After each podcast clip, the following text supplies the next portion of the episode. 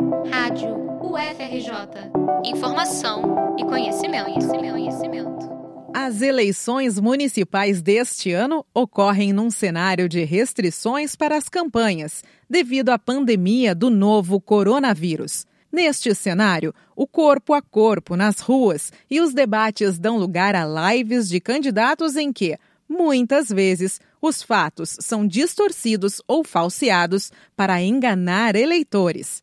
Em parceria com a agência de checagem Lupa, fomos conferir o que eles e elas estão dizendo online.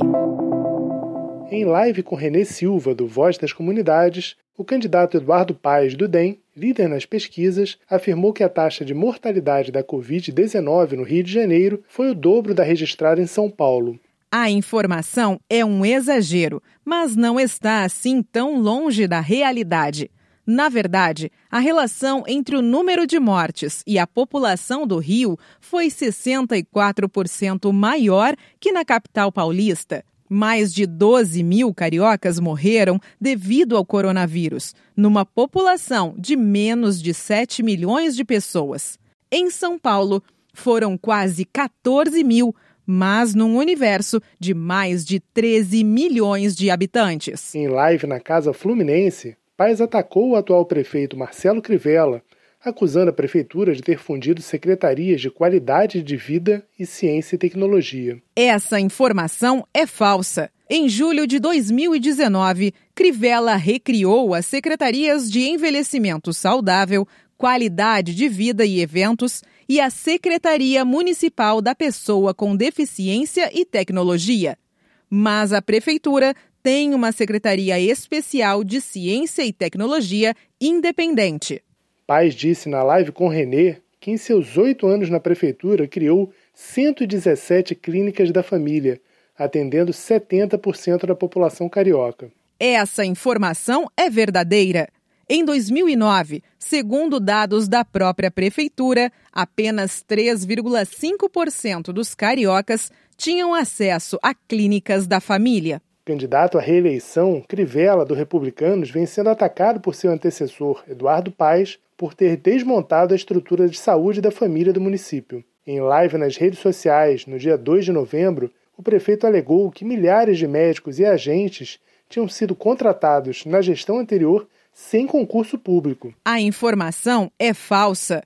Publicações do Diário Oficial mostram que os profissionais da equipe de saúde da família precisavam passar por processos seletivos e concurso público para assumirem cargos em unidades de saúde do município antes da gestão Crivella. Patinando nas pesquisas com apenas 15% das intenções de voto, Crivella atacou na mesma live as pesquisas do Ibope e do Datafolha. Segundo o prefeito, os institutos desrespeitam norma do Tribunal Superior Eleitoral de que o universo pesquisado seja composto por 12% de eleitores com nível superior. A informação é falsa.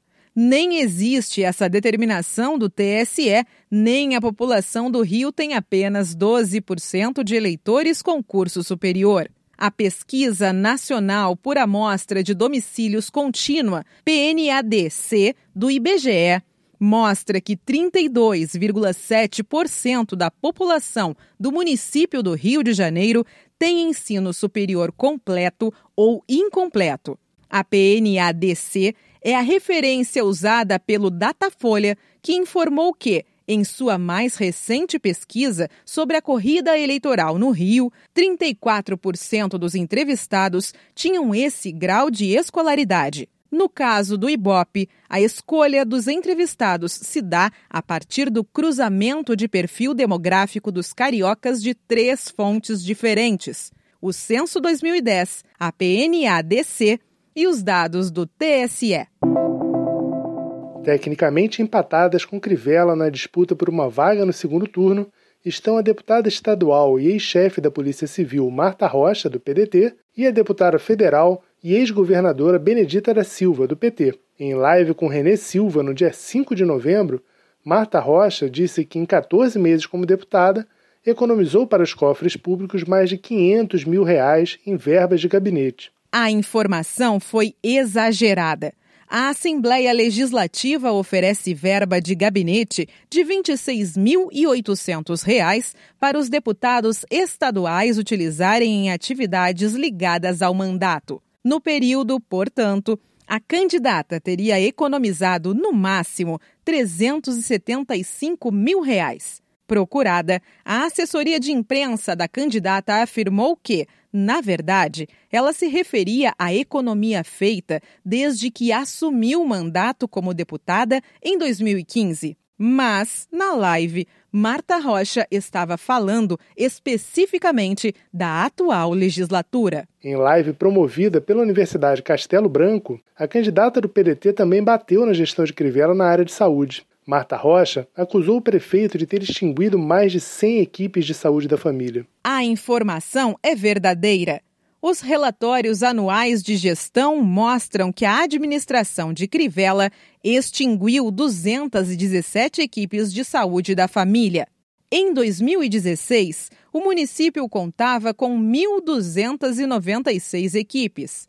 Já em 2019, Segundo o relatório mais recente no site da Prefeitura, esse número tinha sido reduzido para 1.079. A saúde parece ser mesmo a maior vidraça da prefeitura. E não vamos nem falar aqui dos Guardiões do Crivella, aquele grupo de militantes pagos com dinheiro público para impedir a população de dar entrevistas sobre problemas em hospitais municipais, como revelou reportagem do RJTV. Em live na Casa Fluminense, em 8 de outubro, a candidata do PT, Benedita da Silva, acusou a administração municipal de demitir 6 mil pessoas na área de saúde em plena pandemia. A informação é falsa. Não que Crivella não tenha cortado o pessoal na saúde. Mas o rompimento do contrato com a organização social Viva Rio, que levou à demissão de mais de 5 mil funcionários da saúde, aconteceu em janeiro.